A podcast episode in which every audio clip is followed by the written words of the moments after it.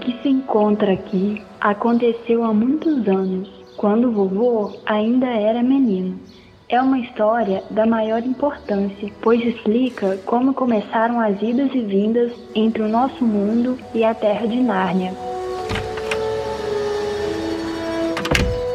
Naqueles tempos, Sherlock Holmes ainda vivia em Londres e as escolas eram ainda piores que as de hoje. Mas os doces e os salgadinhos eram muito melhores e mais baratos. Só não conto para não dar água na boca de ninguém. Naquela época, vivia em Londres uma garota que se chamava Polly. Morava numa daquelas casas que ficam coladas umas nas outras, formando uma enorme fileira. Uma bela manhã, ela estava no quintal quando viu surgir. Bem-vindo ao Promontório Estéreo.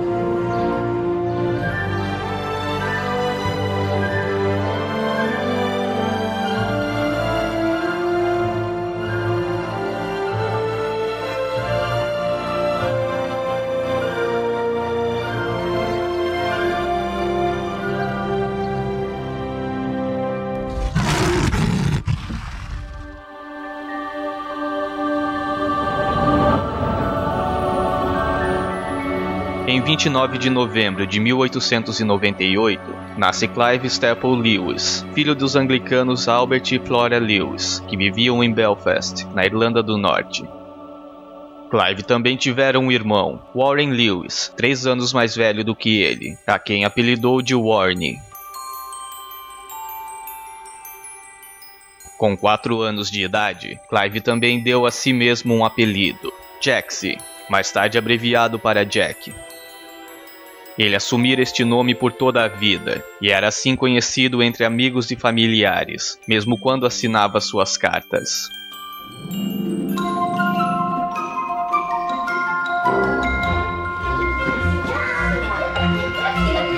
Em sua casa, Clive e seu irmão passaram longos períodos na biblioteca da família, lendo e criando suas próprias histórias.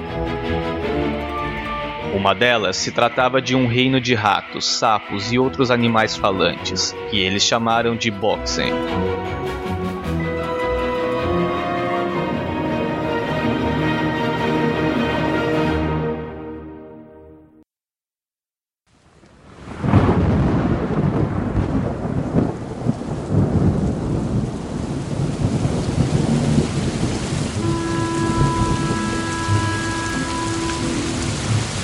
Conta-se que quando um período de chuvas fortes começou e o medo da tuberculose pairava na casa dos Lewis, Clive costumava passar o tempo brincando dentro de um grande guarda-roupa de carvalho, feito por seu avô Richard Lewis, onde também contava as aventuras que criava.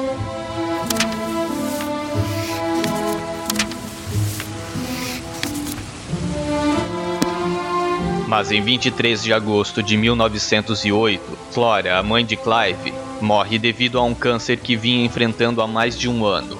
E por consequência, Albert passa a se comportar de maneira muito fria para com os filhos, fazendo com que eles passassem a confiar apenas um no outro.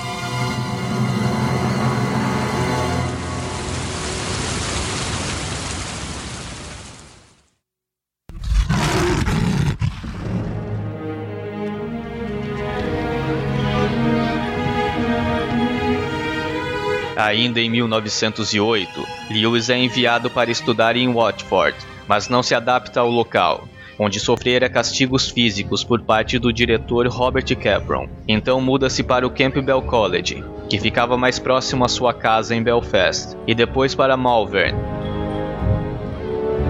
Mas o garoto nunca tivera uma vida boa nos colégios por onde passou.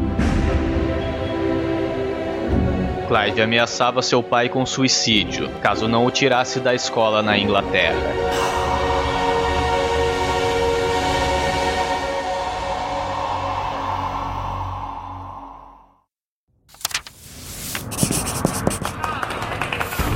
Nesta época, Lewis escreveu uma peça que representava uma nova versão do mito nórdico de Bound. Conhecendo a mitologia nórdica, Lewis identifica em Loki sua própria imagem,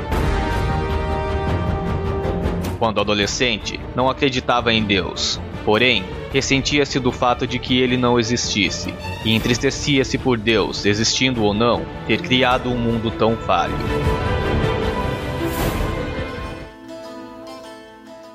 Mais uma vez com problemas de adaptação, Lewis é educado por um velho tutor de seu pai, William Kirkpatrick, ou o Grande Crítico, como era conhecido.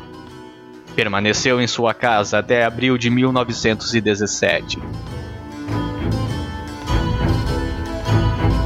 Lewis ganhara uma bolsa de estudos na Universidade de Oxford em 1916 e a frequentou entre abril de 1917 até setembro do mesmo ano. O rapaz fora convocado para participar da Primeira Guerra Mundial, onde batalhou nas linhas de frente na França. Paddy Moore, amigo que Lewis havia conhecido à época, fizera com ele um pacto durante a guerra. Caso um dos dois morresse durante a guerra, o outro ficaria responsável por cuidar de sua família.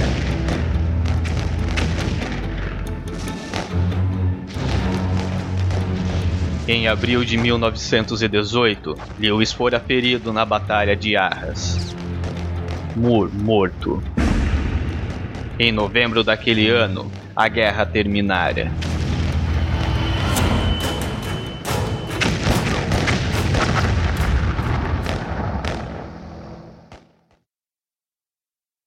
De volta a Oxford, Lewis retoma seus estudos entre 1919 e 1923. Fora diplomado com alta distinção em literatura grega e latina, filosofia e história antiga, e em língua inglesa. Durante este período, Lewis publicara o livro Espírito de Servidão, porém usando o pseudônimo de Clive Hamilton. Tratava-se de um livro de ideias ateístas, o que desagradou seu pai, Contudo, Lewis lhe garantiu que o Deus denunciado no livro não era o Deus de seu pai.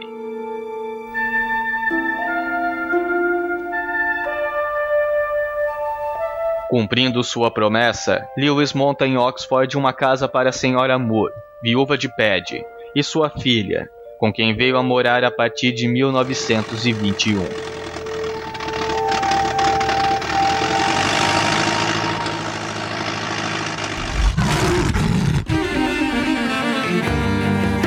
Lewis começa a lecionar filosofia em Oxford a partir de 1924 e logo torna-se membro eleito do Magdalen College, onde passou a trabalhar como professor de jovens que aprendiam língua inglesa e literatura.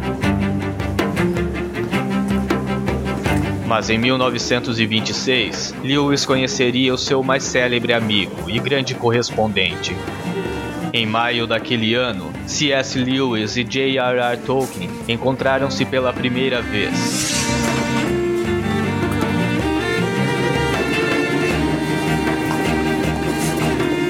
Os encontros entre eles e outros amigos se tornaram muito frequentes nos próximos anos. No Clube de Inklings, um grupo de escritores e poetas que seria considerado um dos mais influentes do século XX.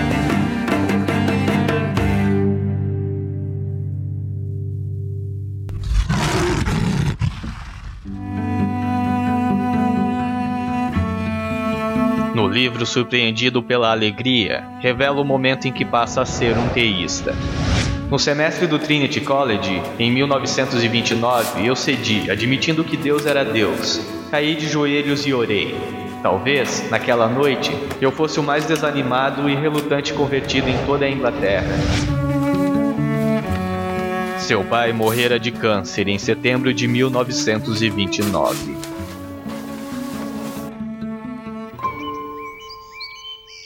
Warney, irmão de Lewis, a senhora Moore e Clive mudam-se para uma propriedade chamada The Kilns, próximo a Oxford, onde viveram até o fim da vida. Ali, Lewis trabalhava com Tolkien para a reforma da escola inglesa, proposta que foi aceita em 1931 e uniu as disciplinas de língua e literatura em uma única matéria. A amizade de Lewis com Tolkien, além de outros literatos cristãos como George MacDonald, T.S. Eliot e J.K. Chesterton, faz com que o autor se convença de que a fé cristã era real. Uma longa discussão durante um final de noite entre Tolkien, Hugo Dyson e Lewis foi decisiva para a conversão do autor. Porém, motivado pelo irmão, Lewis retorna ao anglicanismo, desapontando Tolkien, que esperava convertê-lo para o catolicismo.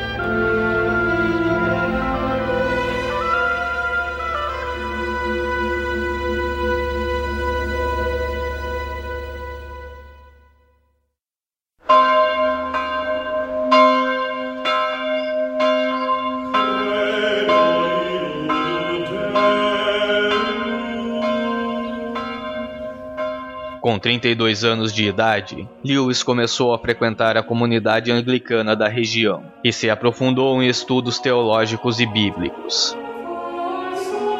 Mais tarde, é publicado o livro O Regresso do Peregrino.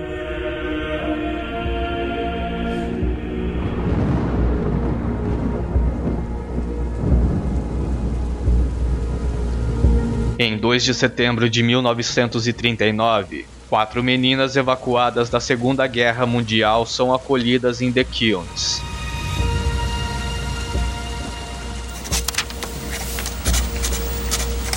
Para distrair as crianças, Lewis iniciou uma história, que foi abandonada rapidamente, sobre quatro crianças refugiadas da guerra, que ficam por um tempo na casa de um velho professor. Os nomes das crianças na história eram Anne, Martin, Rose e Peter, foi o começo do que viria a ser o seu maior sucesso. In these talks, I've had to say a good deal about prayer. And before going on to my main subject tonight, I'd like to deal with a difficulty some people find about the whole idea of prayer. Somebody put it to me by saying, I can believe in God all right, but what I can't swallow is this idea of listening to several hundred million human beings who are all embracing him at the same moment. And I find quite a lot of people feel that difficulty. Well, the first thing to notice is that the whole sting of it comes in the words at the same moment. Most of us imagine God oh, Nos anos 40, Lewis dava palestras sobre cristianismo para a Força Aérea Real da Grã-Bretanha, e as palestras transmitidas pela rádio BBC de Londres ficaram famosas, trazendo consolo e segurança para os soldados e suas famílias durante a guerra.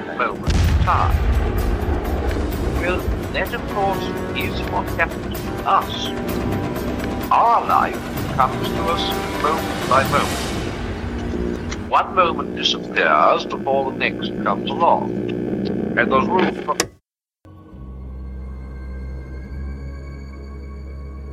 Lewis passa a se corresponder com Joy Davidman, escritora americana de 34 anos, com quem se casaria mais tarde, um marco na vida do autor. Mas em 16 de outubro de 1950, um marco ainda maior seria estabelecido.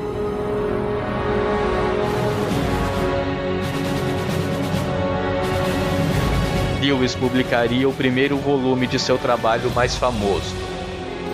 Nascia a famosa série As Crônicas de Nárnia.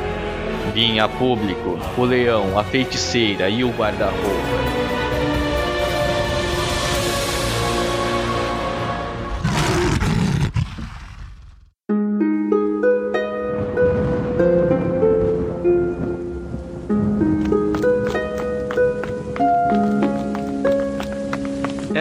Vez duas meninas e dois meninos, Susana, Lúcia, Pedro e Edmundo. Esta história nos conta algo que lhes aconteceu durante a guerra, quando tiveram de sair de Londres por causa dos ataques aéreos. Foram os quatro levados para a casa de um velho professor, em pleno campo, a 15 quilômetros de distância da Terra de Ferro e a mais de 3 quilômetros da agência de correios mais próxima. O professor era solteiro e morava numa casa muito grande, com Dona Marta, a governanta, e três criadas, Eva, Margarida e Isabel, que não aparecem muito na história. O professor era um velho de cabelo desgrenhado e branco, que lhe encobria a maior parte do rosto, além da cabeça. As crianças gostaram dele quase imediatamente, mas na primeira noite, quando ele veio recebê-las, na porta principal, tinha uma aparência tão estranha que Lúcia, a mais novinha, teve medo dele. E Edmundo, que era o segundo mais novo, quase começou a rir e, para disfarçar, teve de fingir que estava suando o nariz. Ao longo dos anos seguintes, C.S. Lewis publicou todos os outros seis livros das Crônicas de Nárnia. Príncipe Caspian, A Viagem do Peregrino da Alvorada, A Cadeira de Prata, O Cavalo e seu Menino e A Última Batalha. Na obra, Lewis desenvolveu uma estrutura geográfica com demarcações territoriais, repleta de animais fantásticos e falantes, criaturas de diversas mitologias, com sua própria história e política. Um mundo de fantasia que encantaria todas as gerações que vieram depois.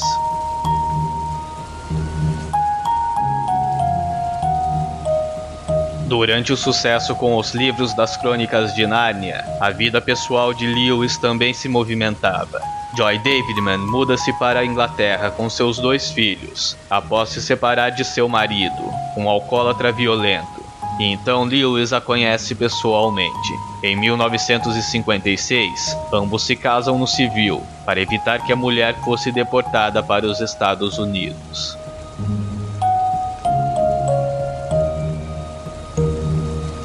Contudo, mais uma vez o câncer assombraria a vida de Lewis, como fizera com seu pai e sua mãe.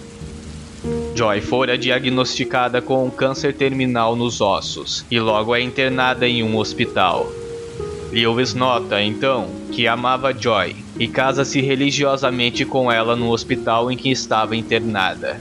À época, Lewis já tinha 60 anos de idade.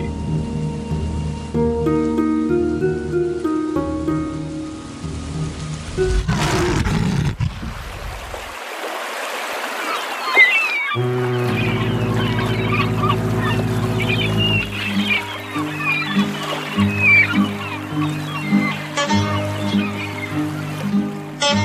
câncer de Joy teve um leve recuo por um breve período, o que permitiu que o casal voltasse para casa e depois viajasse pela Grécia e pelo mar Egeu.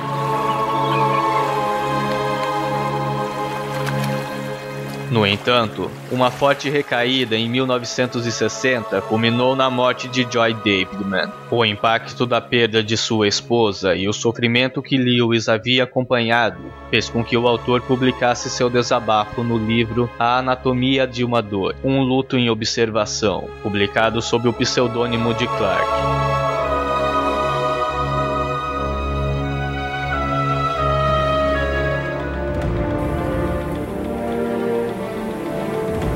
Em 1961, C.S. Lewis fora diagnosticado com uma inflamação nos rins, o que o impediu de continuar dando aulas. Ainda assim, cuidava dos filhos de Joy como se fossem dele.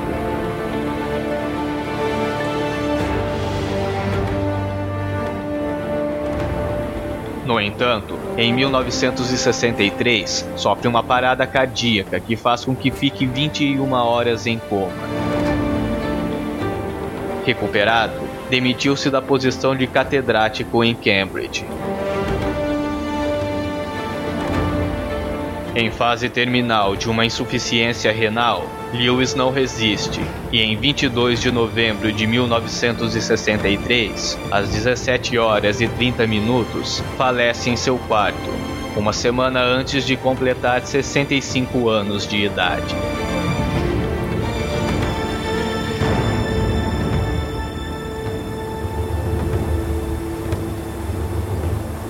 No mesmo dia, o presidente norte-americano John Kennedy foi assassinado e o escritor Aldous Huxley, autor de Admirável Mundo Novo, também morrera, o que ofuscara a morte de C.S. Lewis. Seu corpo foi sepultado no cemitério de Trinity Church, a poucos metros de sua casa.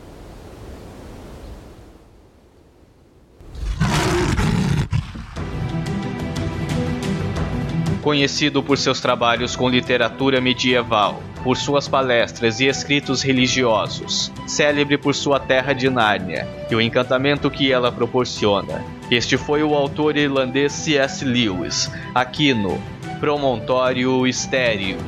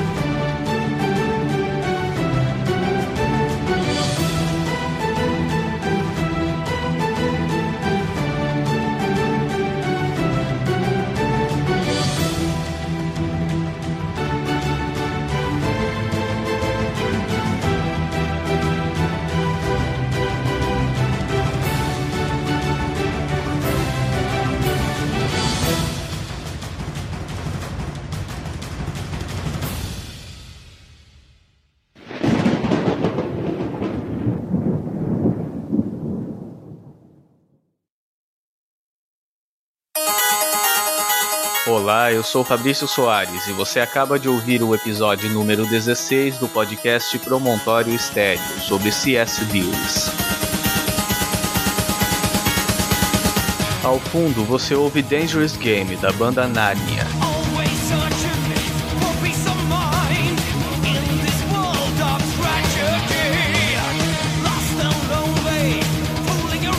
Um agradecimento especial para Bruna Milagres, que aceitou gravar o trecho inicial deste episódio. Sua ajuda foi indispensável para a produção deste programa.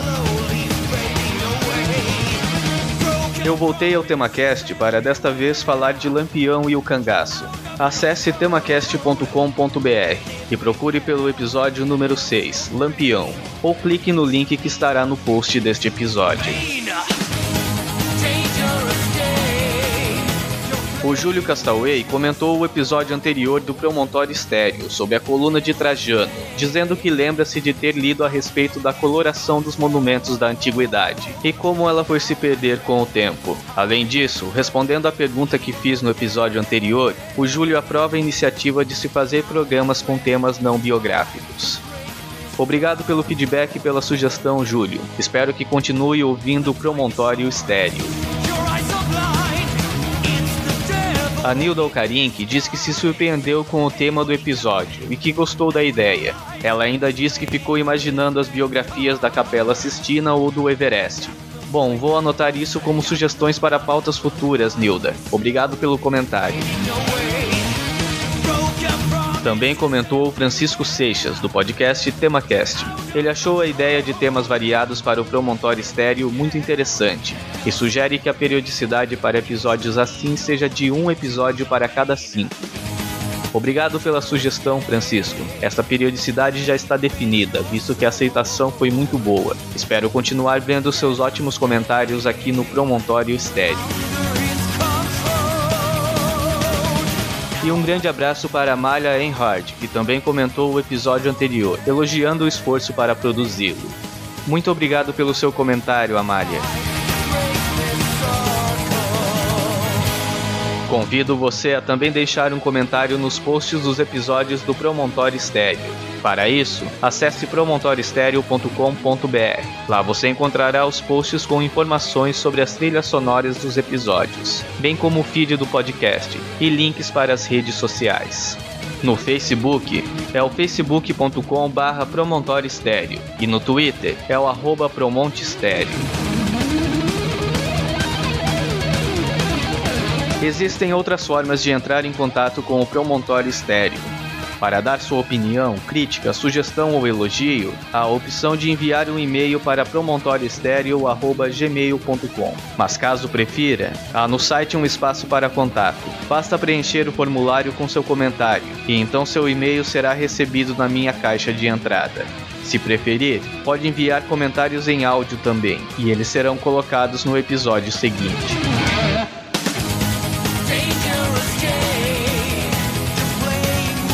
Uma excelente forma de ajudar o Promontório Estéreo a crescer é avaliar e comentar o podcast na iTunes Store. Assim o programa ganha mais destaque por lá.